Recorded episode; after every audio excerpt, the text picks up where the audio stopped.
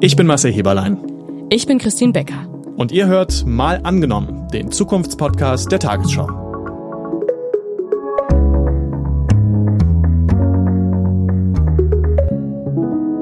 Schön, dass ihr dabei seid.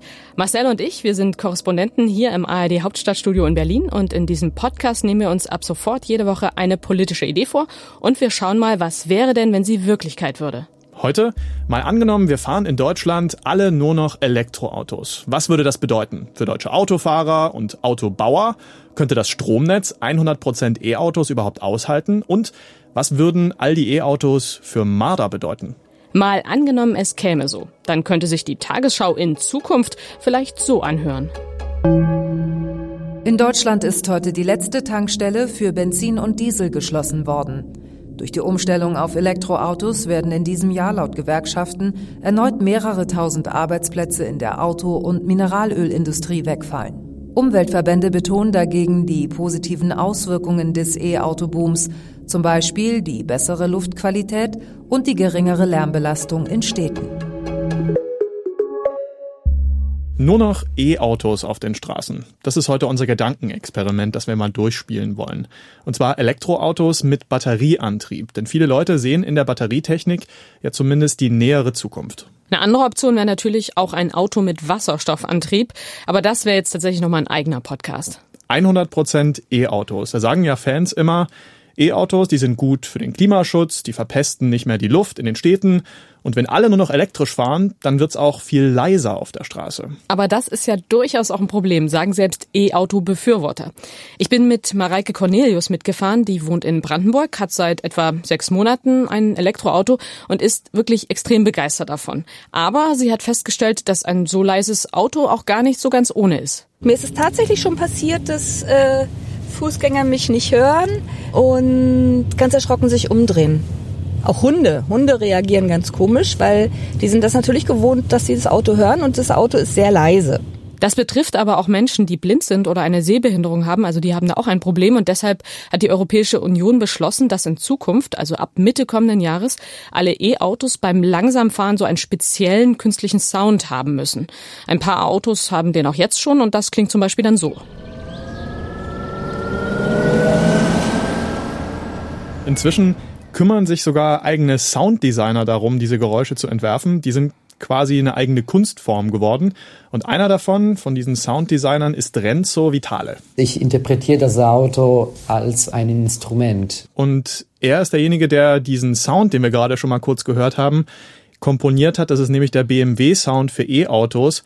Und wenn Renzo Vitale sich vorstellt, wie das dann klingen könnte mit 100% E-Autos auf den Straßen, dann gerät er so richtig ins Schwärmen. Das wird für mich viel, viel interessanter sein, weil plötzlich ist man mittendrin ein Konzert, ist mittendrin ein Riesenensemble in die Städte, wo unterschiedliche Musiker sich einfach in der Straße bewegen. Okay, der VW Polo als Elektroauto ist dann, weiß ich nicht, die Blockflöte? Genau, und der Porsche 911 ist dann die erste Geige oder so, so stellt er sich das zumindest vor. Es ist auf jeden Fall nicht total leise in den Städten in der Zukunft, sondern es ist vielleicht anders laut. Aber auf jeden Fall wird es ja eins nicht mehr geben und insofern wird es schon irgendwie etwas leiser, nämlich das Motoraufheulen an der Ampel.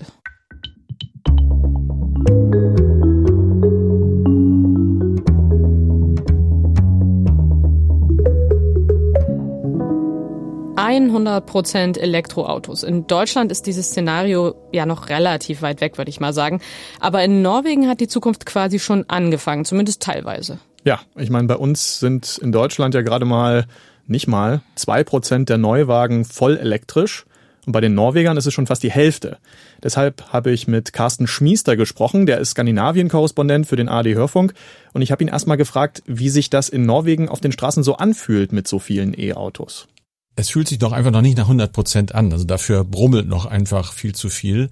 Allerdings fällt einem mir persönlich ganz angenehm auf, dass die Autos ja leiser sind. Ich finde es jetzt persönlich nicht so schlimm, dass man sie fast gar nicht mehr hört. Manchmal, man sieht sie ja ganz gut und die Reifen machen auch so ihren Krach. Und dazu kommt, dass wenn man in Oslo ist, diese Stadt ja nicht nur von Elektroautos geprägt wird, sondern auch von immer weniger Autos. Also diese Stadt beruhigt sich, der Verkehr beruhigt sich. Das ist alles Teil eines großen Konzeptes. Und das hält man wirklich sehr, sehr gut aus. Wie weit ist denn gerade Norwegen in der E-Auto-Zukunft schon gekommen? Also ich glaube, die sind so ziemlich führend in der Welt, was das angeht. Die haben sich 2012 mal das Ziel gesetzt, bis Ende 2018 50.000 Elektrofahrzeuge zu haben und waren relativ schnell weit über das Ziel hinausgeschossen, weil der Staat ganz schön gefördert hat. Das heißt, man kann sagen, Sie haben Ihre Ziele quasi übererfüllt. Sie sind vom eigenen E-Erfolg überrollt worden. Das ist, ja, Sie haben nicht damit gerechnet, dass die Leute wirklich so massenhaft diese Autos kaufen, weil es eben große Vorteile hatte. Da gab es ganz lange gar keine Mehrwertsteuer drauf zu zahlen, freier Strom, freies Parken, Benutzen der Busspuren in Oslo, ziemlich attraktiv das Ganze. Und Sie haben jetzt schon einiges davon wieder zurückgefahren, weil Sie gemerkt haben, wir kommen mit der Infrastruktur und das heißt ganz besonders Ladestationen nicht wirklich hinterher. Ist das denn eigentlich ein Phänomen, was es nur in den Städten gibt in Norwegen oder fährt jetzt jeder auch auf dem Land ein E-Auto? Hauptsächlich in den Städten. Das erklärt sich auch relativ einfach, wenn man sich die Karte anguckt. Dann hat man eigentlich nur Oslo und dann gibt es noch ein paar andere mittelgroße Städte. Und dann gibt es sehr, sehr viel Land, sehr viel Landstraßen. Das ist das eine. Die Autos haben ja auch heute keine unbegrenzte Reichweite und vor allem, wenn es kalt ist, ist es eingeschränkt. Das heißt, es ist gerade hier oben im hohen, kalten Norden tatsächlich in erster Linie mal ein Groß- und ein Mittelstadtvergnügen. In den kleineren Städten hat man das dann oft, dass die Leute noch einen Verbrenner irgendwo haben für die Langstrecke und für die kleine Tour mal eben zum Supermarkt oder auch zur Arbeit. Dann nimmt man dann schon das Elektroauto. Wenn man jetzt das norwegische Modell sieht, das ja zeigt, es ist möglich, dieser Umstieg auf E-Autos und zwar ziemlich schnell, vielleicht sogar schneller, als man eigentlich geplant hat. Was kann denn so ein Land wie Deutschland davon aus deiner Sicht lernen? dass man das auch so machen könnte, zumindest in den großen Städten, wenn man entsprechendes Geld in die Hand nimmt. Wir haben ja gesagt, das sind mehrere hundert Millionen Euro. Das ist richtig viel. Und soweit ich weiß, ist die Gas- und Ölproduktion in Deutschland nicht eben nennenswert, um da eine Gegenfinanzierung aufzubauen. Das heißt, irgendwie müssten wir alle das ja dann auch bezahlen. Da ist dann wiederum die Frage, kriegt die Politik das hin, die Leute davon zu überzeugen, dass das ein wirklich guter Weg ist? Hier oben sind wir mittlerweile so weit, dass das keiner ernsthaft bezweifelt. Also Norwegen scheint uns ziemlich weit voraus zu sein bei den E-Autos. Ja, auf jeden Fall. Aber man muss auch sagen, die haben super viel Strom zur Verfügung, fast alles durch Wasserkraft, die heizen sogar mit Strom, also Norwegen ist auch ein Sonderfall.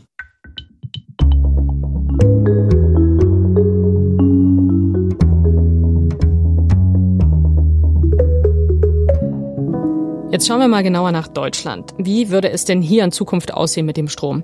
100 Prozent Elektroautos, reicht denn unser Strom überhaupt? Oder sitzen wir dann im Dunkeln, weil wir dann die ganzen Autos aufladen müssen? Na, Fakt ist, wir brauchen mehr Strom. 20 bis 30 Prozent ungefähr müssen wir mehr erzeugen als heute, damit wir die ganzen Autos, die wir heute haben, 47 Millionen, elektrisch betreiben können. 20 bis 30 Prozent mehr Strom. Okay, das ist eine Menge und das sollte ja wahrscheinlich auch Ökostrom sein, damit es was bringt fürs Klima. Ja, absolut. Also wenn wir die Autos in Zukunft mit Kohlestrom aufladen, dann hilft das fürs Klima wenig. Aber selbst wenn wir genug Strom haben, was ist denn mit dem Netz? Hält es das überhaupt aus? Ich habe mir da viele Studien zu angeguckt. Eine von der TU München zum Beispiel sagt, mit dem Netz jetzt kriegen wir es nicht hin. Da kriegen wir eine Überlastung, spätestens wenn jedes dritte Auto elektrisch unterwegs ist, mancherorts auch vorher. Ähnlich sieht das auch der Stromexperte Andreas Jahn von RAP. Das ist eine Denkfabrik in Berlin, die auf die Energiewende und das Stromnetz spezialisiert ist. 100% E-Autos ist ja erstmal die Frage, in welchem Zeitraum. Und wenn wir sagen 2050, 30 Jahre hört sich für die Autoindustrie alles machbar an, für Netze nicht. Deshalb sagt er, klar, wir können das Stromnetz ausbauen, aber das dauert und da muss man sehr weit im Voraus planen. Und im schlimmsten Fall müssen wir wirklich überall dickere Leitungen verlegen, überall müsste man die Straße aufreißen und das könnte wahnsinnig teuer werden. Na, und die Versorger würden die Kosten ja sicherlich auch an uns Kunden weitergeben. Mhm. Ich finde, das klingt jetzt nicht so super toll. Naja, wenn man es gut plant, dann kann das Ganze auch deutlich billiger werden. Wenn man einmal die Straße aufreißt, um ein Glasfaserkabel zu verlegen zum Beispiel, dann muss man eben gleich auch ein dickeres Stromkabel dazulegen, damit man nicht mehrmals ran muss. Und dann ist natürlich noch die Frage, wie lädt man denn? Also am besten nicht alle gleichzeitig. Das ist, glaube ich, Konsens. Und da gab es auch schon die ersten Tests in Baden-Württemberg in der Nähe von Stuttgart. Und die haben ergeben, dass sowieso die Menschen eigentlich nicht alle zur gleichen Zeit laden wollen, weil sie ja alle anders nach Hause kommen. Jeder hat einen anderen Tagesrhythmus und auch nicht jeder fährt jeden Tag sein Auto. Genau, und das kann man auch noch ein bisschen mehr entzerren durch intelligentes Laden. Also, wenn wir abends nach Hause kommen, dann reicht's uns ja eigentlich, wenn das Auto irgendwann in der Nacht geladen wird und am Morgen ist es wieder voll. Ob das Auto jetzt von 20 bis 22 Uhr lädt oder von 4 bis 6 ist uns ja egal. Wenn wir das jetzt dem Netz überlassen würden, das zu regeln, dann haben wir schon viel gewonnen. Dann müssen wir das Stromnetz nicht überall so richtig dick ausbauen und dann wird's auch nicht so teuer. Aber wenn ich nachts dann doch mal spontan weg will, dann ist dieses intelligente Laden irgendwie ein bisschen doof.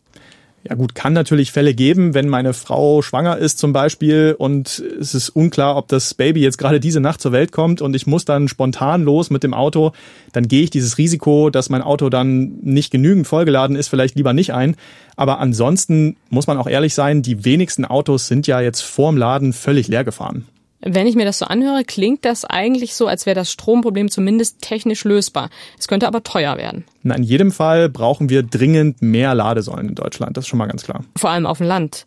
Da gibt es ja im Moment eher weniger öffentliche Ladepunkte. Das hat mir auch Mareike Cornelius erzählt, mit der ich ja unterwegs war, dass sie in ihrer Umgebung, sie ist ja da in der Nähe von Berlin auf dem Land, ähm, eigentlich kaum Möglichkeiten hat zu laden. Aber sie hat den großen Vorteil, dass sie eben zu Hause laden kann in ihrer eigenen Garage. Ist bei jedem Auto anders. Dieses Auto hat halt hier vorne seine Ladestation. Piept dann und dann stecke ich das einfach rein. Und wenn der lange genug geprüft hat und alles funktioniert, müsste er mir jetzt gleich sagen, genau, Restzeit in zwei Stunden, 20 Minuten wäre mein Auto auf 100 Prozent wieder aufgeladen. Das ist natürlich ein echter Glücksfall, denn viele können aktuell noch gar nicht zu Hause laden, in Mehrfamilienhäusern in der Stadt zum Beispiel. Da ist draußen an der Bordsteinkante ist da noch gar keine Möglichkeit, um den Stecker reinzustecken. Und auch in Tiefgaragen, der ADAC hat da mal eine Umfrage gemacht, gibt's gerade mal in vier Prozent der Tiefgaragen in Deutschland eine einfache Steckdose. Da sind wir noch weit von weg von diesem Szenario, dass wir 100 Prozent E-Autos aufladen können. Also für die Zukunft, die wir uns hier vorstellen, bräuchten wir viel, viel mehr öffentliche Ladepunkte, also quasi an jeder Laterne, da ist ja eh schon Strom, und an jedem Supermarkt und vielleicht auch auf der Arbeit, wo das Auto ja eh längere Zeit steht.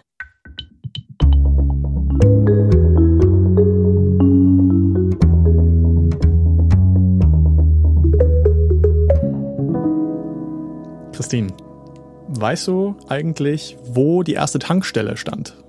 Nein. Also sie war gar keine Tankstelle so richtig, sondern eine Apotheke bei Heidelberg. Da hat nämlich Bertha Benz Ende des 19. Jahrhunderts Waschbenzin gekauft und damit den Motorwagen betrieben, den ihr Mann mal gebaut hatte und ihn aufgetankt, als ihr da der Stoff ausgegangen ist auf ihrer ersten langen Fahrt. Und diese Apotheke, an der sie da vorbeikam und dieses Waschbenzin gekauft hat, war quasi die erste Tankstelle der Welt. Vielleicht ist ja auch in Zukunft das der Ort, also die Apotheke, wo man Benzin kauft, weil mit 100% Elektroautos wie in unserem Szenario sieht's für die eigentlichen Tankstellen ja eher schlecht aus. Das kann man so sagen, ja.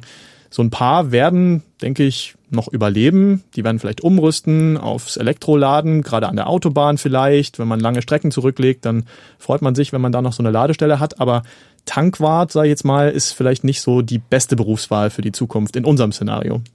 Also viele Tankstellen würden wegfallen und das ist nicht das Einzige, was wegfallen würde. Es fällt nämlich nicht nur der Verbrennungsmotor weg, es fällt das Getriebe weg, es fällt der Turbolader weg, es fällt der komplette Abgasstrang weg, es fällt die Motorsteuerung weg. Das heißt also alles, was Sie eigentlich im Moment gerade vorne in Ihrem Fahrzeug drin haben, wenn Sie die Motorhaube aufmachen, das ist plötzlich weg. Derjenige, der vieles davon vermissen würde, das ist Stefan Wolf. Der ist Chef des Arbeitgeberverbandes Südwestmetall und er leitet selber einen Zulieferbetrieb. Ich habe den vor drei Jahren schon mal in seiner Firma besucht und da habe ich auch ein Autoteil gesehen, was ich besonders ins Herz geschlossen habe, das aber in Zukunft auch wegfallen wird. Nämlich? Die Zylinderkopfdichtung. Das ist natürlich sehr bitter.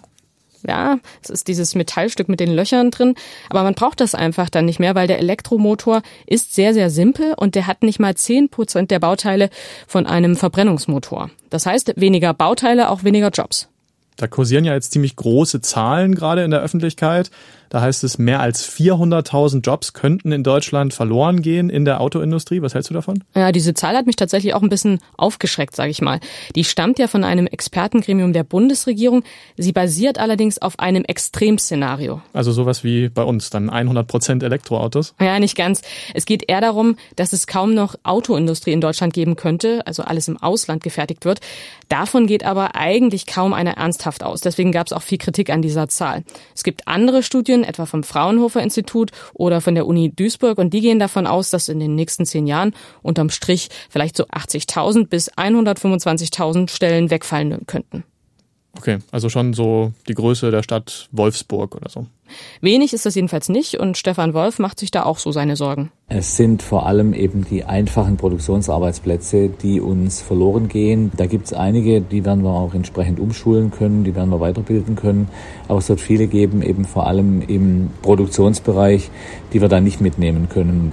Und das wären schon auch enorme gesellschaftliche und soziale Herausforderungen, die da auf uns zukommen. Ich war ja umso überraschter, als wir mit Andreas Scheuer geredet haben, dem Bundesverkehrsminister. Für den Podcast haben wir mit ihm gesprochen und der klang beim Thema Arbeitsplätze ziemlich entspannt. Es hat immer Strukturwandel in der Automobilindustrie gegeben. Da braucht jetzt auch äh, spontan kein Mitarbeiter Angst davor haben. Ein Betriebsrat in, aus meiner Heimatregion in einem großen bayerischen Automobilwerk hat einmal gesagt, wir haben in den letzten fünf Jahrzehnten jeden Tag Veränderungen miterlebt. Die Veränderung haben wir aber definiert als Fortschritt. Fortschritt klingt natürlich erstmal gut, aber nur, wenn man auch selber nicht betroffen ist, würde ich sagen. Und in unserem Szenario sind es ja 100 Prozent Elektroautos. Also das ist noch viel extremer und dementsprechend könnten auch die Arbeitsplatzverluste noch stärker ausfallen als in den Studien. Und zum Beispiel könnten ja auch in den Werkstätten Arbeitsplätze wegfallen. Aber müssen denn E-Autos gar nicht mehr in die Werkstatt? Doch, aber wahrscheinlich viel weniger. Es gibt halt keinen Ölwechsel mehr, man hat keinen durchgerosteten Auspuff, man ähm, hat Bremsen und Bremsbelege, die viel länger halten. Es gibt keine Zündkerzen, keinen Benzinfilter und so weiter und so fort. Und natürlich muss man vielleicht auch nicht mehr so oft wegen Marderbissen in die Werkstatt. Ja, Marder, ne, da hast du dich ja ausführlich mit beschäftigt in den letzten Tagen. Ja, tatsächlich. Ich habe mit Wildtierbiologen, dem ADAC und einem großen deutschen Autohersteller gesprochen. Und vielleicht ganz kurz zusammengefasst, es gibt noch keine abschließenden Erkenntnisse, aber wahrscheinlich ist der Kabelbaum von so einem Elektroauto deutlich besser geschützt. Der Motor an sich ist auch besser verpackt und am Ende wird es für den Marder wahrscheinlich schwieriger sein, da ranzukommen.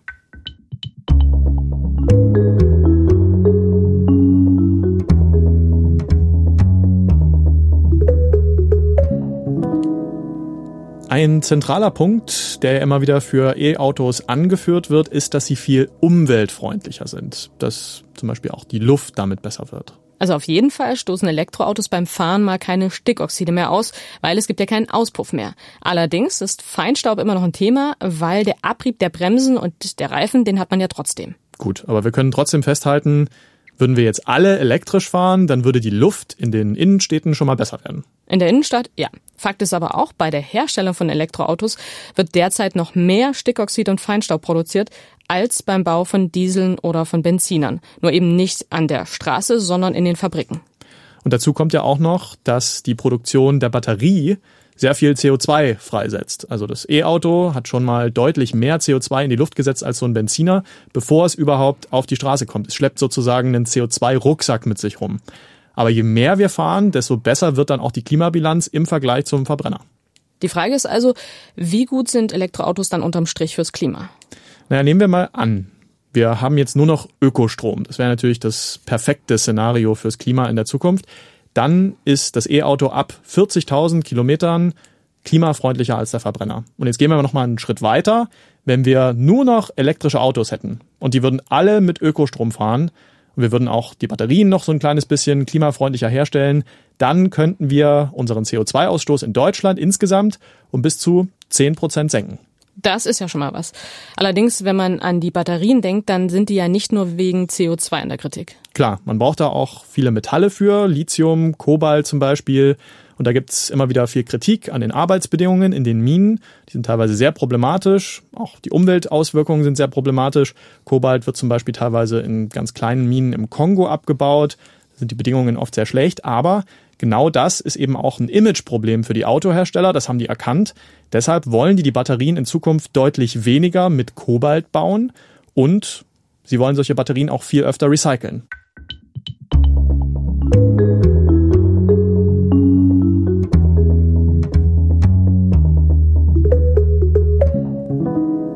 Wir haben jetzt über viele Argumente gesprochen. Lass uns jetzt nochmal zusammentragen. Wenn das so käme, unser Szenario, 100% Elektroautos, was würde denn im besten und im schlechtesten Fall passieren? Fangen wir mit dem schlechtesten Fall an, mit dem Worst Case. Also im schlechtesten Fall kommen wir mit dem Ausbau von Wind- und Sonnenenergie überhaupt nicht hinterher. Das heißt, wir müssen Atomkraftwerke wieder ans Netz holen und Kohlekraftwerke länger laufen lassen. Wir müssen super viele neue Stromleitungen verlegen, die Straßen aufreißen. Das ist super nervig für die Anwohner und es kostet richtig viel Geld. Aber wenn wir es nicht machen, dann gibt es Stromausfälle. Im schlimmsten Fall kriegen wir auch in Zukunft die Batterien nicht menschenfreundlich und umweltgerecht gebaut. Und in Deutschland fallen massenhaft Arbeitsplätze weg bei Autoherstellern, Zulieferern, Werkstätten und überhaupt. So könnte also die Zukunft mit 100% E-Autos vielleicht im schlimmsten Fall aussehen. Aber im besten Fall? Im besten Fall wird die Luft besser in den Innenstädten mit 100% E-Autos. Und es wird auch etwas leiser. Außerdem haben wir so viel Ökostrom, dass die Umstellung auf E-Autos richtig was bringt für den Klimaschutz. Die Stromnetze sind im besten Fall vorausschauend ausgebaut worden und wir laden alle intelligent, so dass es keine Überlastungen gibt. Und natürlich gibt's genug Ladesäulen überall.